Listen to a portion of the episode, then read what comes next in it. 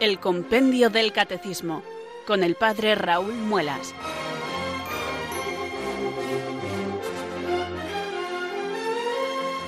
Muy buenas tardes, queridos oyentes de Radio María. Son las cuatro, las tres en Canarias. Aquí comienza una nueva edición del Compendio del Catecismo. Reciban desde Talavera de la Reina un saludo muy cordial del Padre Raúl Muelas, que un día más les habla desde estos micrófonos de Radio María, la radio de la Virgen, la fuerza de la esperanza. Sed todos bienvenidos.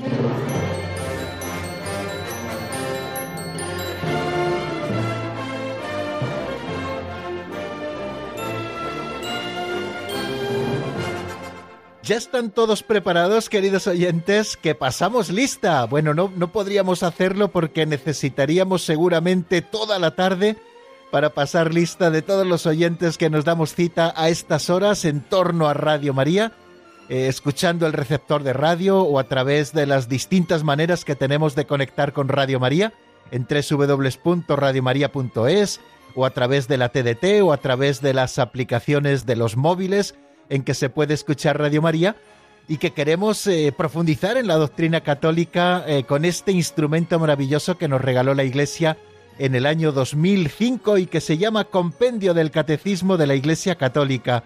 Es nuestro libro de texto, ese que desarrollamos cada día. Nos asomamos a sus preguntas y a sus respuestas y vamos encontrando luz concreta para nuestras vidas. Queremos conocer mejor a Dios para amarle más y mejor seguirle. Ese es el propósito, queridos amigos, de nuestro programa y de todos los programas que tenemos en la parrilla de Radio María. Que espero que estén ustedes ilusionados porque vamos a seguir dando pasos en la doctrina católica, en la comprensión de esta doctrina católica que nos expresa la Iglesia, que contiene la verdad y a la que cada tarde nos asomamos. Siempre antes de comenzar el programa, saben que tenemos la buena costumbre, no podemos hacerlo de otra manera, que comenzar rezando, elevando nuestra plegaria al Señor, pidiendo al Espíritu Santo que venga sobre nosotros, que nos ilumine, que nos fortalezca, para que podamos cumplir este cometido. Por eso rezamos así también hoy. Ven Espíritu Santo Llena los corazones de tus fieles y enciende en ellos el fuego de tu amor. Envía, Señor, tu Espíritu, que renueve la faz de la tierra. Oh Dios, que llenaste los corazones de tus fieles con la luz del Espíritu Santo, concédenos que, guiados por el mismo Espíritu, sintamos con rectitud y gocemos siempre de tu consuelo. Por Jesucristo nuestro Señor. Amén.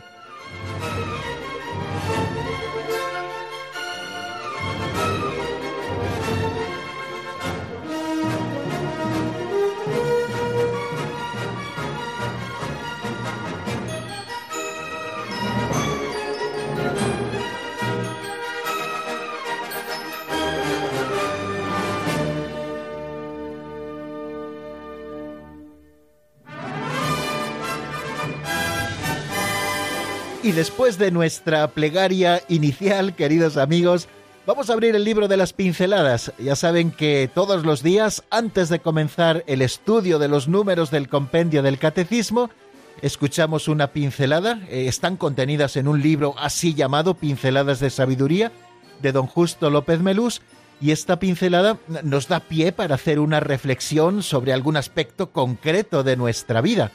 Les animo a que escuchen esta pincelada se titula Se acabó el asilo.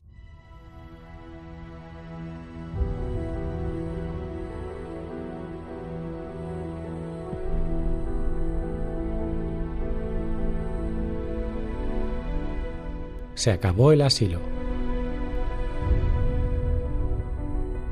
Hoy se escucha poco a los ancianos. No interesa su punto de vista. Estorban. Nadie da gracias al cauce seco del río por su pasado. Tagore. No desprecies las historias de los ancianos, que ellos escucharon de sus padres. Eclesiastés 8:9. Me contaba mi padre una anécdota que siempre recuerdo con estremecimiento.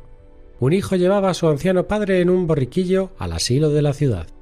El hijo quiso parar varias veces a descansar, pero el padre le decía que todavía no, mejor más adelante. De pronto el padre le dijo Hijo, paremos aquí. Mientras comían un bocadillo, el hijo le preguntó por qué había querido parar allí. Hijo, le contestó el padre, es que aquí paramos también cuando yo llevé a tu abuelo al asilo. Ah, sí, reflexionó el hijo. Padre, se acabó el asilo, volvamos a casa.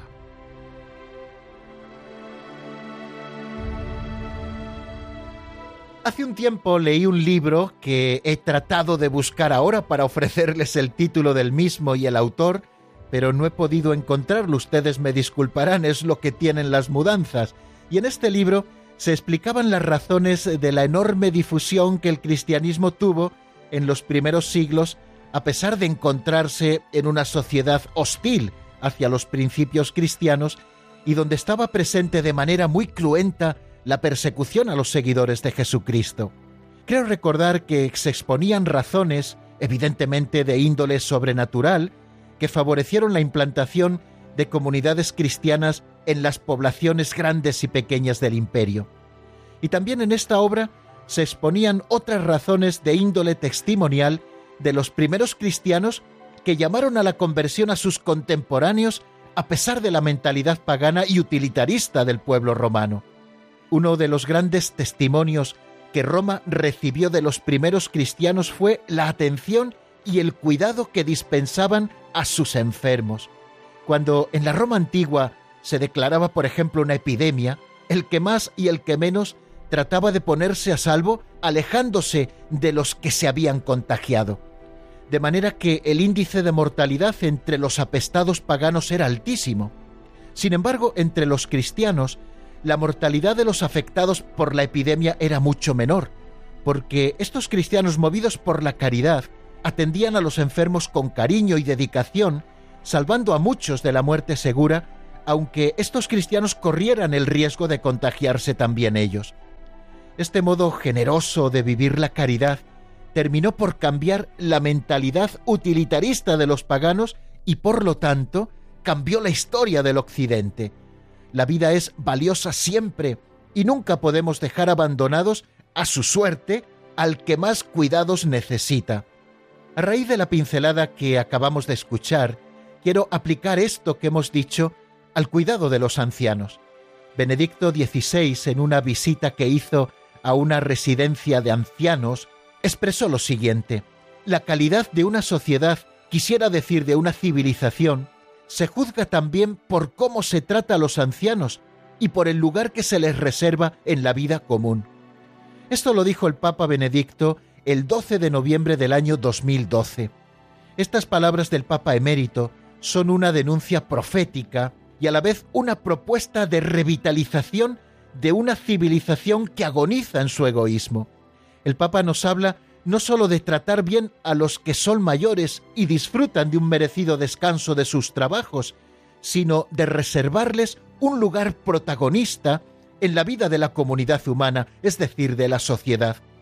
Os propongo en este momento, queridos oyentes, que escuchemos unas palabras que nuestro querido Papa Francisco pronunció el 4 de marzo del año 2015 en una catequesis sobre los ancianos es el resumen que el propio pontífice hizo en castellano de esa catequesis más amplia que previamente había pronunciado en italiano. Si pueden, léanla completa, nos dará mucho que pensar. Escuchemos las palabras del Papa Francisco. Queridos hermanos y hermanas, la catequesis de hoy está dedicada a la situación de los ancianos en la sociedad actual.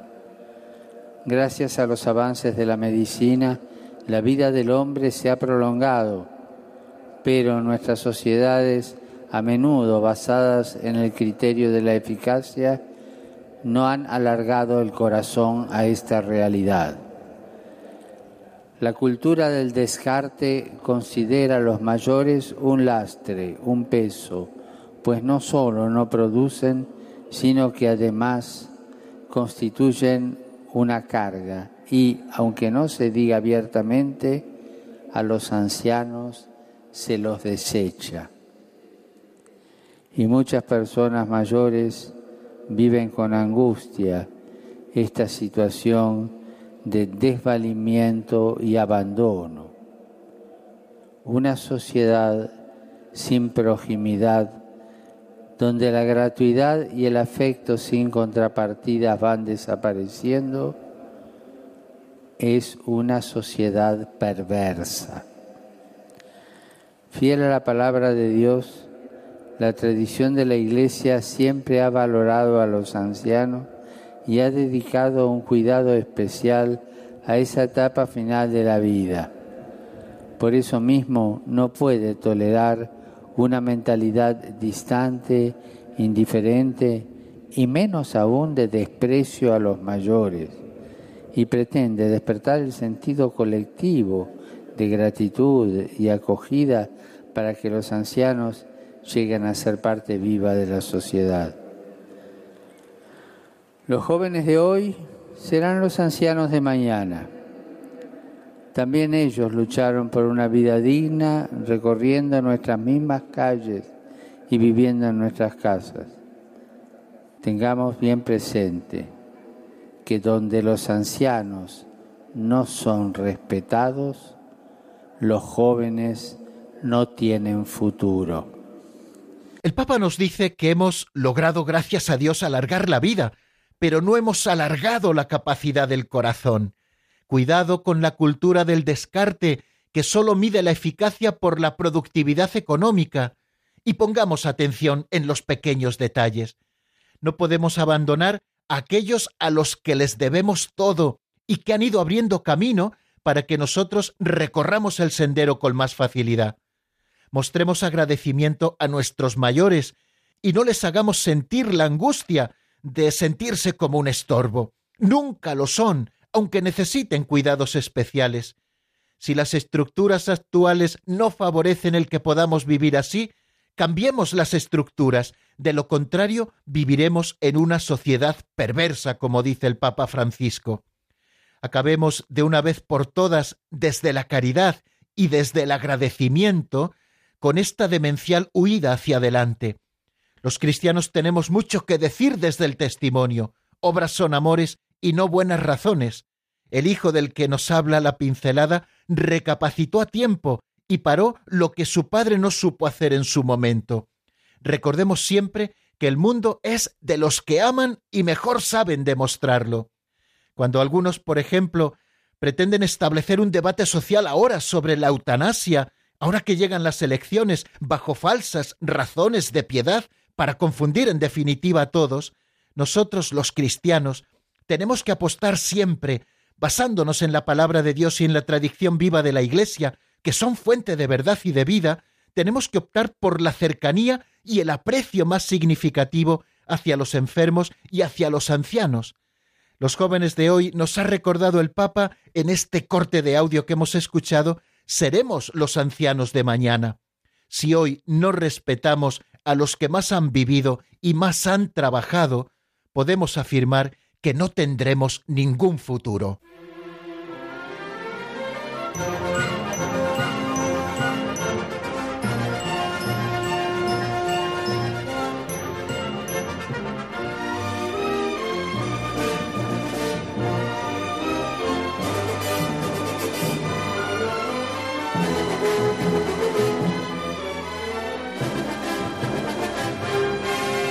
Cuántos temas y qué interesantes, queridos amigos, nos proponen cada día las pinceladas de sabiduría. A propósito de estos pequeños textos, estamos pensando y repensando eh, muchas de las cosas que tenemos que tener en cuenta como cristianos. Tenemos que bajar a los más pequeños detalles y estas pinceladas nos ayudan a ello. Fijaros hoy, a propósito del cuidado y la posición que en nuestra sociedad y en nuestra iglesia han de tener los ancianos. Y bueno, y hecha la reflexión sobre la pincelada, pasamos a ese otro momento del compendio del catecismo de nuestro programa en el que repasamos lo que hemos visto en nuestro programa anterior. Bueno, les recuerdo que estamos en el artículo del credo que dice creo en la Santa Iglesia Católica. Es la tercera parte del credo donde se habla del Espíritu Santo y de su obra y una obra del Espíritu Santo es la Santa Iglesia Católica en la que creemos. A propósito de la Santa Iglesia Católica, con el compendio del Catecismo, estuvimos viendo la Iglesia en el designio de Dios, que significa la palabra Iglesia, qué otros nombres o imágenes en la Biblia encontramos que se refieran a la Iglesia para que nosotros podamos comprenderla mejor. dónde está el origen y la consumación de la Iglesia, cuál es su misión, en qué sentido la Iglesia también es un misterio, y qué significa también que la Iglesia es sacramento universal de salvación.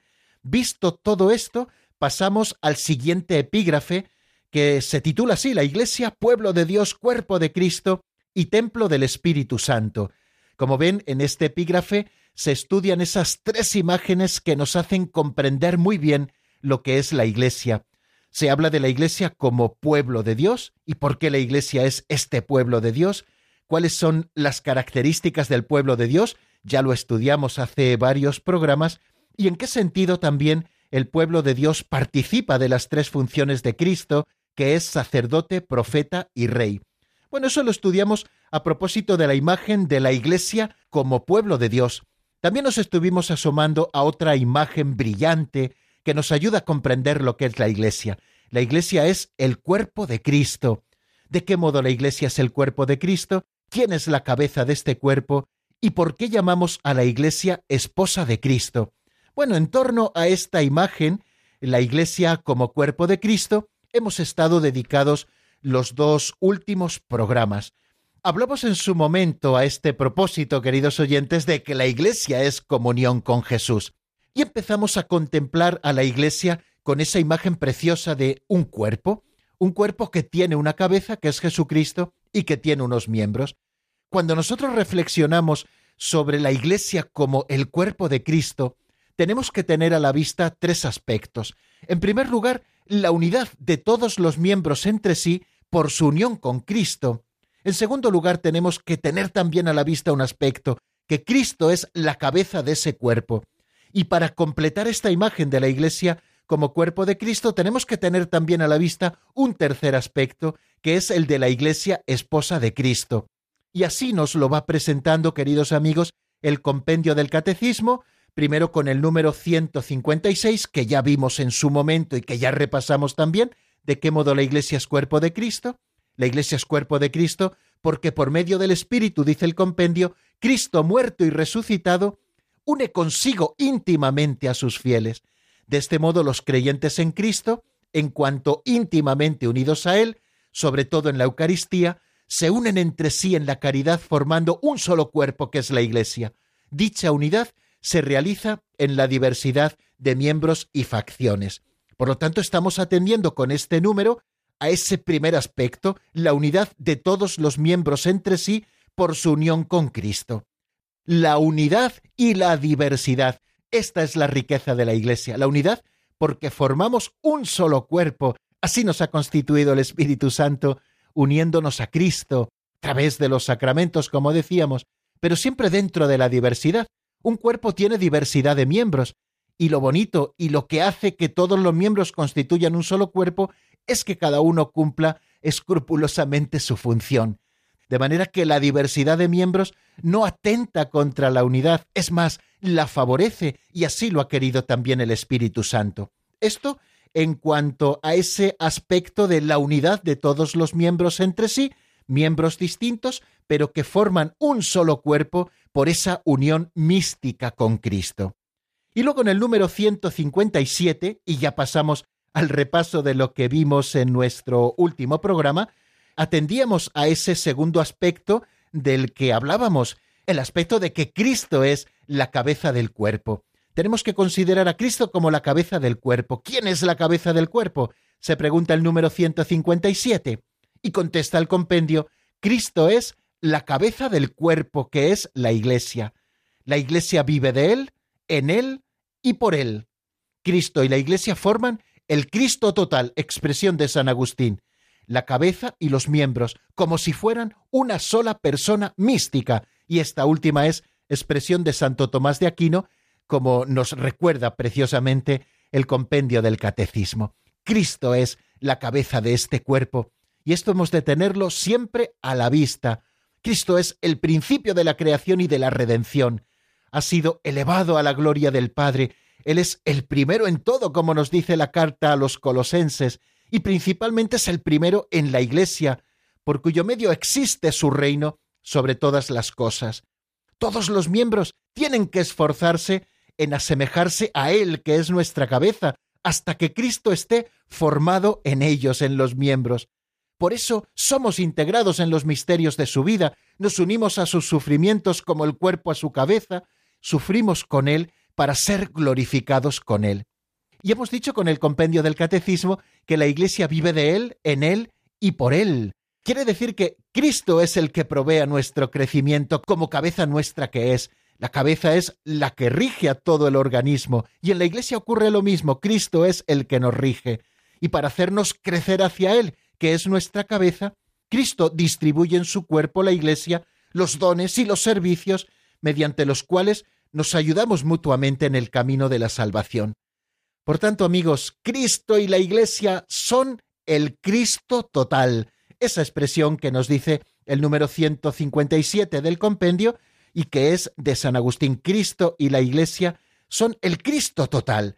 La Iglesia, por tanto, es una con Cristo. Y hacíamos alusión a algunos textos que recoge el Catecismo Mayor de la Iglesia a propósito de la conciencia que los santos tienen de esta unidad entre Cristo y sus miembros, que son la Iglesia.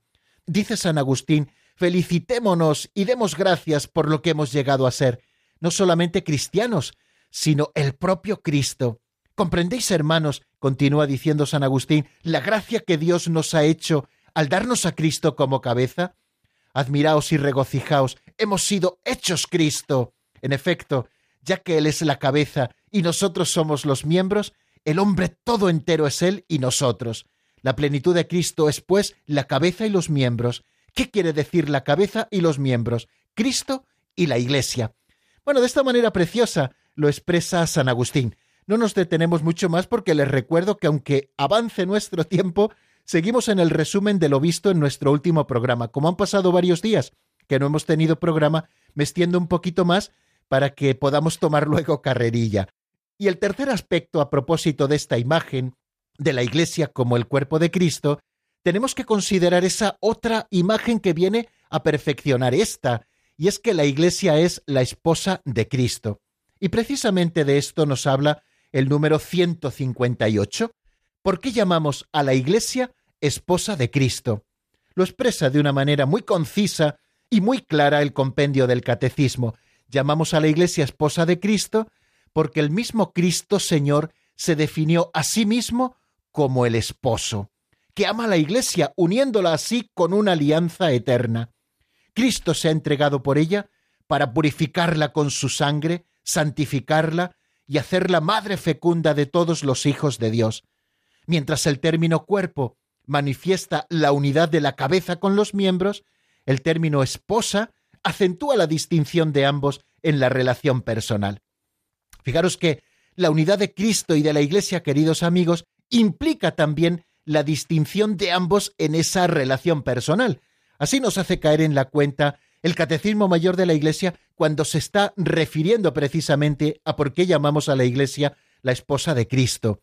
Aunque formemos una unidad, tenemos que saber siempre diferenciar los dos elementos de esta relación, Cristo y su Iglesia.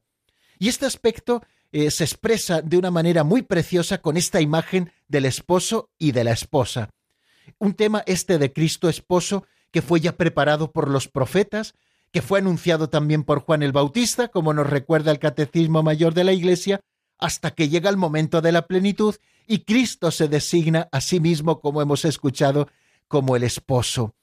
El apóstol presenta a la Iglesia y a cada fiel miembro de su cuerpo como una esposa desposada con Cristo Señor, para no ser con Él más que un solo espíritu.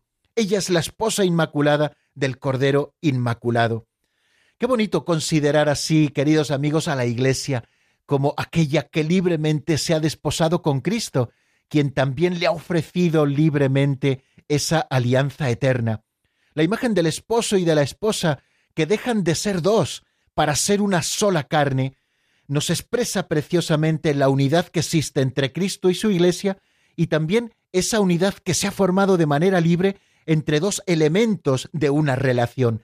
Por una parte el esposo que es Cristo y por otra parte la esposa que es la Iglesia. Nuevamente San Agustín viene a ilustrarnos, queridos amigos, esta imagen que completa la del cuerpo místico, que es la imagen de Cristo y la Iglesia como esposo y esposa. Dice así San Agustín, He aquí el Cristo total, cabeza y cuerpo, un solo formado de muchos. Sea la cabeza la que hable, sean los miembros, es Cristo el que habla. Habla en el papel de cabeza o en el de cuerpo, según lo que está escrito, y los dos se harán una sola carne. Gran misterio es este. Lo digo respecto a Cristo y a la Iglesia. Y el Señor mismo en el Evangelio dice, de manera que ya no son dos, sino una sola carne. Como lo habéis visto bien, hay en efecto dos personas diferentes y no obstante no forman más que un solo abrazo conyugal. Como cabeza, él se llama esposo y como cuerpo, esposa. Bien, pues así lo expresa, queridos amigos, San Agustín, que tuvo esas grandes intuiciones para explicarnos los misterios y que también lo hizo de una manera tan bella como podemos comprobar constantemente con esos textos que nos ofrece el propio catecismo ilustrativos de lo que dice San Agustín. Bueno, pues hasta aquí, queridos amigos, el resumen de lo visto en nuestros últimos programas. Vamos a detenernos un momento, vamos a pensar lo que hemos dicho, vamos a afianzar alguna de las ideas, quedémonos con alguna, siempre nos enriquecen, y les ofrezco que para ello escuchemos un tema, en este caso del padre Ignacio Camacho, que se titula Fuiste tú y que está sacado del álbum Maravillas. Escuchamos el tema, reflexionamos en lo dicho y enseguida nos dirigimos hacia nuevos horizontes.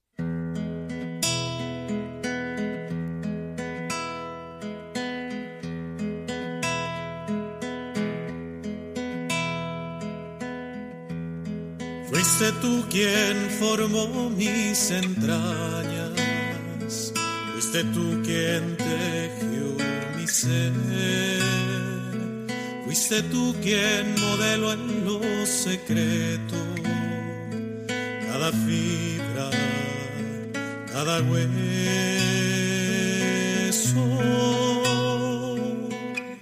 Si no creyera en mi historia, con su llanto y con su risa, si no creyera en mi camino, eternamente señalado.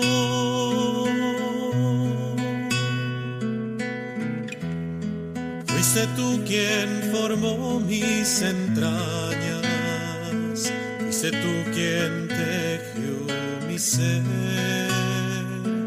fuiste tú quien modeló en lo secreto cada fibra, cada huella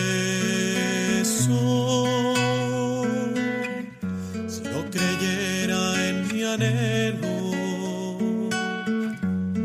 de unión perfecta, si no creyera en mi muerte y me olvidara de tus llagas.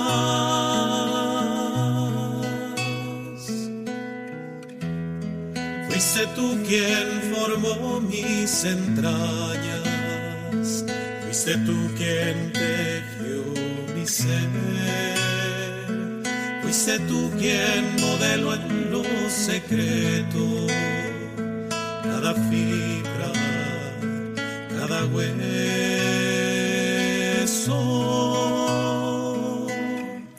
Si no creyera que me amas,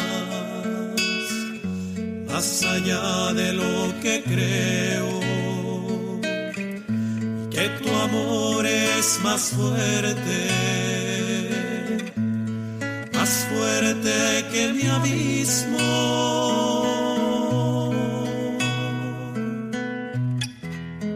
Fuiste tú quien formó mis entrañas, fuiste tú quien tejió mi ser Fuiste tú quien modeló en lo secreto cada fibra, cada hueso.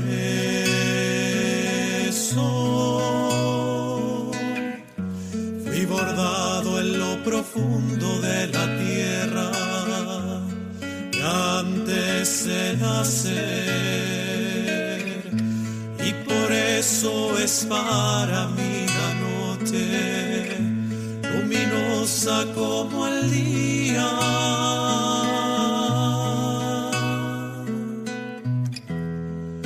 Fuiste tú quien formó mis entrañas, fuiste tú quien tejió mi ser, fuiste tú quien modeló en lo secreto cada fibra, cada hueso.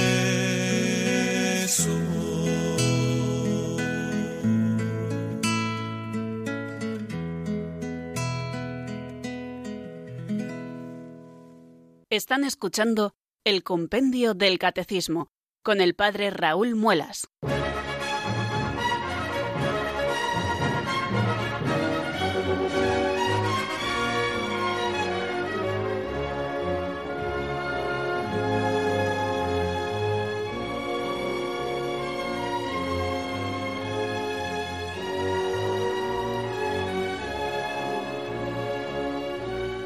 Dejamos, queridos amigos, la imagen de la Iglesia como cuerpo de Cristo y nos encontramos con el número 159 y el 160 que van a desarrollar algo a propósito de esa tercera imagen que encontramos en el epígrafe que nos ocupa, que es la Iglesia como templo del Espíritu Santo. Vamos a ver qué es lo que nos dice el número 159 a la pregunta ¿por qué la Iglesia es llamada templo del Espíritu Santo?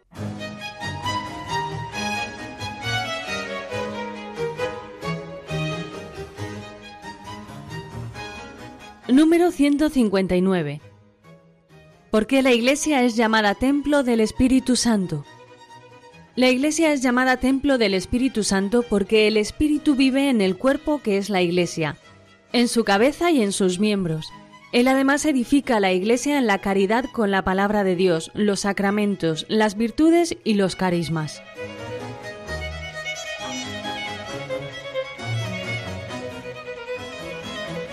La iglesia es llamada templo del Espíritu Santo, acabamos de escuchar, porque el Espíritu vive en el cuerpo que es la iglesia, en su cabeza y en sus miembros. Él además edifica la iglesia en la caridad, con la palabra de Dios, los sacramentos, las virtudes y los carismas. Y termina este número 159 con un texto precioso de San Agustín. Lo que nuestro espíritu, es decir, nuestra alma, es para nuestros miembros, eso mismo es el Espíritu Santo para los miembros de Cristo, para el cuerpo de Cristo que es la Iglesia. Creo que este número nos da mucha luz sobre lo que quiere expresar la propia Iglesia cuando se define como templo vivo del Espíritu Santo. En primer lugar, así lo hemos escuchado, la Iglesia es llamada templo del Espíritu Santo porque el Espíritu vive en el cuerpo que es la Iglesia, tanto en su cabeza como en sus miembros. ¿Qué es un templo? Por templo entendemos un lugar donde Dios vive. Bien, eh, los templos eh, a los que nosotros acudimos para celebrar los sagrados misterios, para la oración, ¿por qué lo llamamos así? Porque son lugares donde Dios vive, son lugares sagrados porque Dios habita en ellos. Bueno, pues tenemos que considerar a la Iglesia como ese templo donde habita el Espíritu Santo. Y no solamente en los miembros, sino también en la cabeza. Recuerden cuando estudiamos a Jesucristo, dijimos que la humanidad de Cristo tiene desde el mismo momento de su concepción la plenitud del Espíritu Santo. Él es el Cristo, el ungido, el Mesías. Fue ungido en su humanidad por el Espíritu Santo desde el mismo instante de su concepción. La segunda persona de la Santísima Trinidad, el Hijo, Dios con el Padre y el Espíritu Santo, toma carne en las entrañas purísimas de Santa María y desde el mismo momento de esa encarnación el Espíritu Santo, la tercera persona de la Santísima Trinidad, que la hemos definido también como la unción, unge la humanidad de Cristo con plenitud. Por eso el Espíritu Santo habita en la cabeza y habita también en los miembros que por nuestra unción con Cristo hemos sido ungidos. Recordábamos aquella imagen del Salmo. Es un ungüento precioso que va bajando por la barba de Aarón, es decir, de la cabeza hacia la franja de su ornamento, hacia todos los miembros. Así es la acción del Espíritu Santo en la Iglesia. Cristo el ungido ha derramado su unción sobre su esposa santísima, que es la Iglesia, para que el Espíritu Santo habite en la Iglesia como en un templo, lugar donde habita la gloria de Dios por antonomasia, en la cabeza y en los miembros. También nos dice eh, un dato más este número 159 del compendio del Catecismo.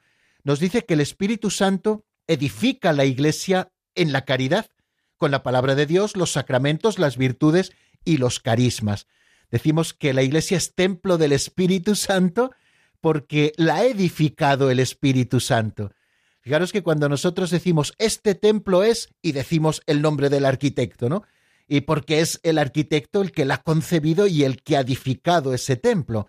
Pues cuando estamos diciendo que la iglesia es templo del Espíritu Santo, no solo estamos diciendo que es lugar donde habita, sino que también estamos diciendo que este templo espiritual que es la iglesia, del cual todos nosotros somos o hemos de ser piedras vivas, ha sido edificado por el Espíritu Santo, y el Espíritu Santo en cada momento edifica a la iglesia.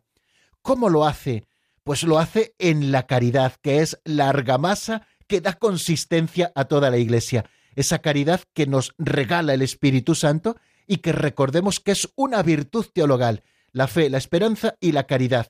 La llamamos, eh, ya lo veremos en su momento, la llamamos virtudes teologales porque nos relacionan directamente con Dios. Bueno, pues el Espíritu Santo edifica a la Iglesia en la caridad. ¿A través de qué medios? Con la palabra de Dios. Cuando nosotros escuchamos en la Iglesia la palabra de Dios, especialmente en la celebración de la Sagrada Liturgia, esta palabra de Dios nos está dando consistencia y está edificando a la Iglesia. Pero no solo con la palabra de Dios, también con los sacramentos. A través de los sacramentos, el Espíritu Santo edifica la Iglesia. La edifica con el bautismo, a través del cual nosotros comenzamos a ser piedras vivas de ese templo espiritual en el que habita el Espíritu Santo.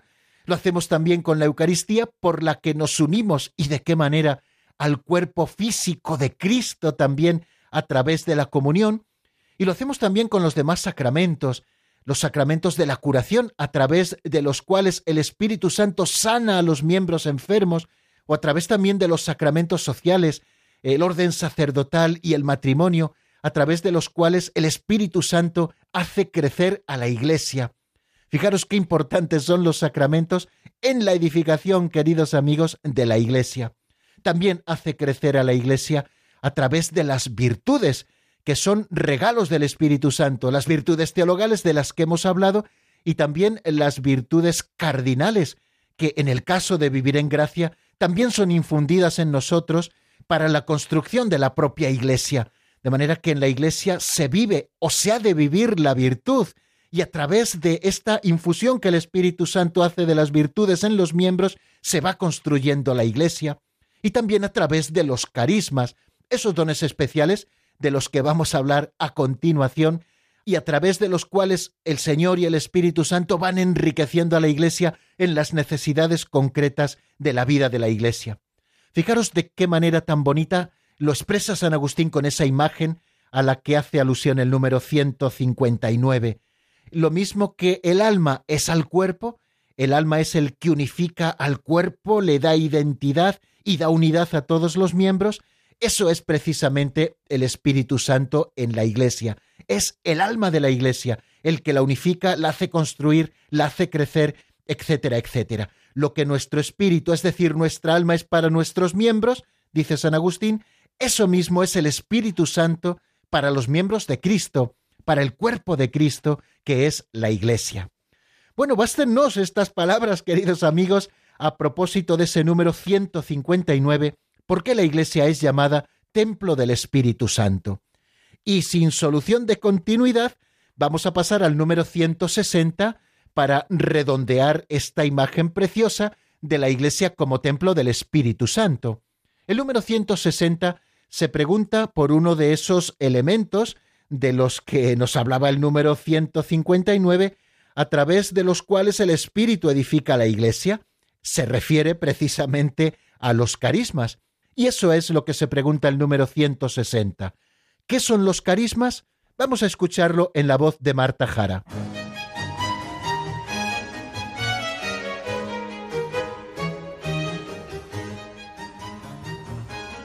Número 160.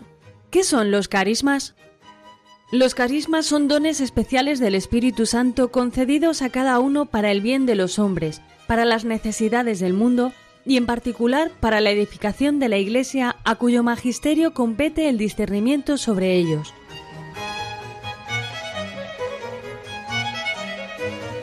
Con precisión lo define el compendio del catecismo. Los carismas son dones, es decir, regalos, dones especiales del Espíritu Santo concedidos a cada uno para el bien de los hombres, para las necesidades del mundo y en particular para la edificación de la Iglesia, a cuyo magisterio compete el discernimiento de ellos. Bien, en esta definición que hace el compendio de los carismas, nos está hablando de que son regalos especiales, podemos hablar de que existen regalos ordinarios a través de los cuales nos llega la vida de Dios a nosotros. Esos regalos son, por ejemplo, los sacramentos. Son regalos que están al alcance de todos. Pero también el Espíritu Santo enriquece a la Iglesia con algunos dones especiales que concede a cada uno, a cada uno de los miembros, para el bien común, el bien común de los hombres, de las necesidades del mundo y en particular también para la edificación de la Iglesia. Y termina diciendo que es al magisterio de la Iglesia, que tiene el carisma de la verdad, al que le compete el discernimiento también sobre ellos. A los pastores de la Iglesia, especialmente al Santo Padre y a los obispos, les compete el don del discernimiento. Es decir, lo que compete a todos está bajo el discernimiento de los pastores. De manera que en ese discernimiento que los pastores hacen, nosotros descubrimos cuáles son los carismas. Recuerdo que una vez alguien vino a hablarnos de algún santo en concreto al seminario hace muchos años y nos dijo que un carisma son como esos ojos grandes, manos grandes, corazón grande que el Espíritu Santo regala a un miembro de la Iglesia en un momento particular para la edificación de la misma y para el bien de todos los hombres. Es verdad eh, da unos ojos grandes a aquel que recibe el carisma para saber captar, por ejemplo, una necesidad concreta que a veces pasa desapercibida para el resto. Sin embargo, por ese don especial del Espíritu Santo, alguien recibe, es un modo de hablar, por supuesto, esos ojos grandes para saber ver una necesidad. También da el Espíritu Santo un corazón grande para amar eso que se está viendo y unas manos grandes para poner por obra aquello que el propio Espíritu está suscitando para el bien de los hombres y para la edificación de la propia Iglesia. En esto podríamos decir cada uno de nosotros, bueno, yo creo que he recibido estos carismas. Bien, como eh, ahí entra mucho la subjetividad y a lo mejor incluso nosotros podemos engañarnos, el Señor nos ha dado un regalo nuevamente, junto con esa autoridad para enseñar la verdad que tiene el magisterio de la Iglesia, pues también le ha dado el criterio del discernimiento para que no todo quede en pura subjetividad, sino para que sean los pastores de la Iglesia a través del magisterio los que disciernan si ese don que uno ha recibido o que cree haber recibido viene del Espíritu Santo y es para la edificación de todos. Bueno, extraordinarios o sencillos, estos carismas son gracias del Espíritu Santo que tienen directa o indirectamente una utilidad eclesial. Si nosotros vemos a los santos fundadores, si vemos a las órdenes religiosas, si vemos determinados servicios en el seno de la Iglesia, vemos que son carismas que están ordenados para la edificación de la Iglesia, para el bien de los hombres, como nos dice también el número 160, y para saciar las necesidades que este mundo tiene. Los carismas han de acogerse, por supuesto, por aquel que los recibe y también han de ser reconocidos, sobre todo cuando la Iglesia ha hecho ese discernimiento por todos los miembros. De manera que estos dones que recibe uno para la edificación de todos y para el bien de todos han de ser reconocidos y tenemos que agradecérselos al Señor y tenemos que estar siempre cuidado de que no entre la pelusa, de que no entre la envidia, porque el Señor suscite carismas en el seno de las comunidades cristianas para la edificación y el crecimiento de la misma, sino que los veamos como una riqueza maravillosa de gracia para la vitalidad apostólica, y para la santidad también de todo el cuerpo de Cristo. Todos estos carismas, el carisma de la caridad, el carisma de la enseñanza, el carisma del cuidado de los enfermos, por ejemplo, del que hemos estado hablando al comienzo de nuestro programa, y todos los demás carismas constituyen una riqueza tal que nosotros hemos de reconocer como provenientes verdaderamente del Espíritu Santo y que tenemos que ejercer en la medida en que los recibamos y la Iglesia los discierna, en bien de todos, especialmente de toda la Iglesia. Bien, pues queridos amigos, no nos queda tiempo para más. Tenemos un número de teléfono porque hoy sí que tendremos un momento para que ustedes puedan hablarnos, para que ustedes puedan expresarnos o bien sus reflexiones, o bien alguna experiencia sobre lo que decimos o alguna duda que tengan, y pueden llamarnos al 910059419, 910059419. Escuchamos si les parece unos compases de un tema de Sara Torres titulado Llena mi vida del álbum Punto y aparte, y enseguida estamos nuevamente juntos para compartir este momento con ustedes los oyentes.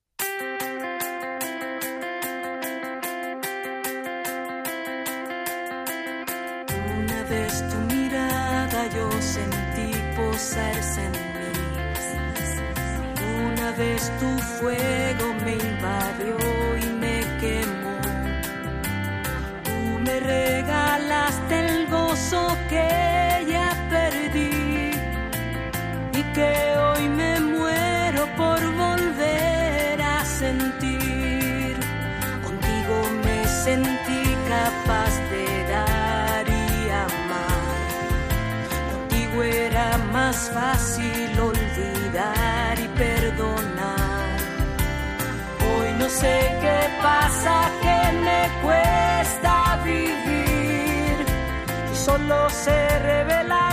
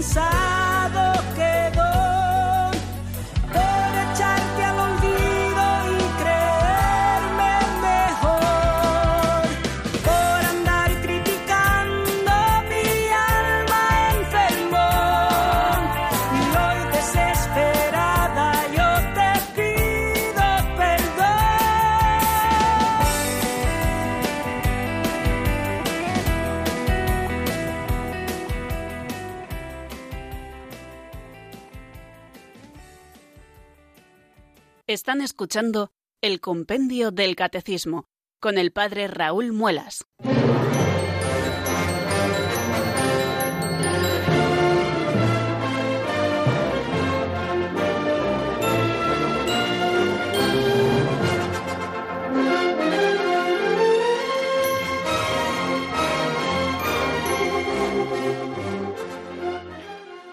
91005 9419 91005 9419 Este es el teléfono de directo y es el teléfono que ustedes tienen que marcar, queridos oyentes, si desean hablar con nosotros, hacernos alguna pregunta, darnos algún testimonio o, bueno, contarnos eh, alguna breve reflexión sobre lo que estamos diciendo. Eh, va avanzando a buen ritmo la, la cuaresma, queridos amigos, y vamos casi, casi tocando con las manos los, misterios del triduo sacro que celebraremos ya, si Dios quiere, la próxima semana. Esto en Radio María se nota, por supuesto. Hemos empezado ya hoy mismo y durante toda la semana así será estas tandas de ejercicios espirituales que son una ocasión fantástica para que aquellos que no tienen posibilidad de retirarse unos días para ejercitarse espiritualmente, para hacer los ejercicios espirituales, pues tengan la posibilidad de hacerlos en la vida ordinaria, solo eh, contactando con Radio María en los horarios que mejor les vengan. Ya sabe que la primera tanda la tenemos a las 11 de la mañana, dirigida por el padre Roberto González Tapia, que es eh, un sacerdote de la diócesis de Madrid, formador también del seminario. A las 6 de la tarde es el padre Abel García Cezón, perdón, eh, franciscano conventual, y colaborador también de, Radio María en uno de nuestros programas. Y también a las 11 eh, de, la, de la noche, el padre Arturo Díaz, capellán del Monasterio de la Encarnación, dirigirá otra tanda dirigida a toda la familia. Y luego también a las 4 de la mañana tendremos una tanda eh, todos los días eh, dirigida por el padre Miquel Viain, sacerdote joven que falleció recientemente de la diócesis de San Sebastián. Bueno, pues no lo olviden y si pueden háganlo, eh, les hará un bien increíble. Vamos a dar paso a la primera llamada que nos llega desde Málaga y es nuestro amigo Enrique. Buenas tardes y bienvenido, amigo. Padre, don Raúl Muelas, ¿qué tal? Eh, soy Enrique de nuevo. Muy bien, me alegro muchísimo de volver a escucharte, Enrique. ¿Cómo va todo? ¿Qué tal? Pues sigo perseverando, como usted dijo que rezaría por mí, pues Dios está ahí conmigo y sigo perseverando en, la edición fuera y también me, hace nueve días que me quité de tabaco. Qué bien, pues me alegro muchísimo y sigo pidiéndole al Señor la perseverancia tuya y de todos nuestros oyentes en el bien, que el Señor nos envía siempre su fuerza para que podamos secundar también estas gracias y estas inspiraciones que nos llegan del Señor eh, de diversos modos, eh, también a través de Radio María. Cuéntanos, Enrique. Ahora estoy intentando, Padre, pedir a, pedirle otros dones al Espíritu Santo. No, no paro de, como dice el Señor, ¿no? Que al que el que pide se le dará y al que llama se le abre.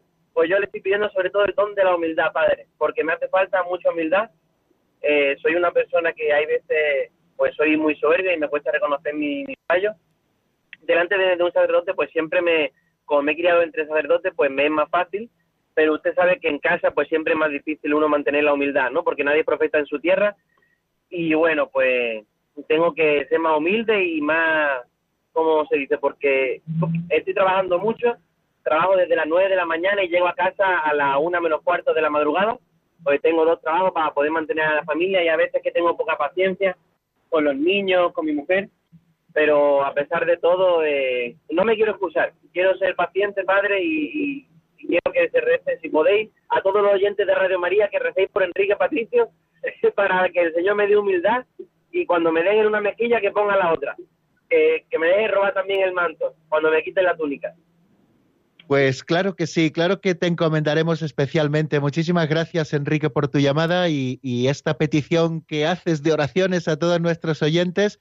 Sin duda ninguna, seremos muchos los que la secundemos. Además, eh, está muy clara la obra del Señor en ti porque estás tocando uno de los puntos claves, eh, el, vivir auténticamente como verdaderos cristianos, seguidores del Señor, en los pequeños detalles, también en el seno de nuestra familia, con los nuestros, con los más cercanos.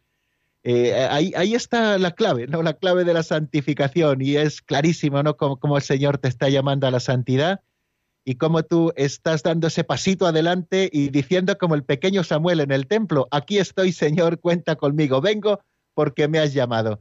Bueno, pues eh, así vamos a terminar hoy con esta llamada siempre a la esperanza de nuestro amigo Enrique desde Málaga.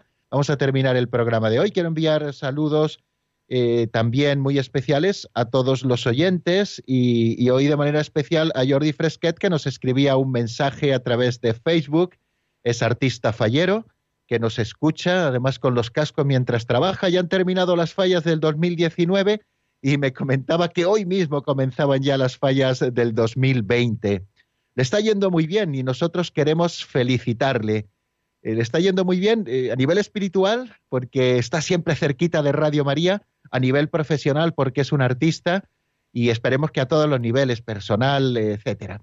Bueno, y también a Isabela Crespo, que es una oyente desde Palencia, que la vamos, eh, se lo dije el otro día, la vamos a proponer como oyente del mes, porque aprovecha bien el tiempo del compendio del catecismo no solamente escuchando con atención, sino tomando apuntes. Y hoy me mandaba, fijaros, una fotografía del cuaderno de trabajo lo tiene llenito, tomando apuntes de todo. Pues un abrazo también para, para Isabela Crespo y para todos los que sintonicen con nosotros a estas horas. Quédense, queridos amigos, en la sintonía de Radio María. Ahora nos hablarán de liturgia, después tendremos la tanda de ejercicios. Ya saben que eh, Radio María no cesa de hacer el bien a todos sus oyentes. La bendición de Dios Todopoderoso, Padre, Hijo y Espíritu Santo, descienda sobre vosotros y permanezca para siempre. Amén. Hasta mañana, si Dios quiere, amigos.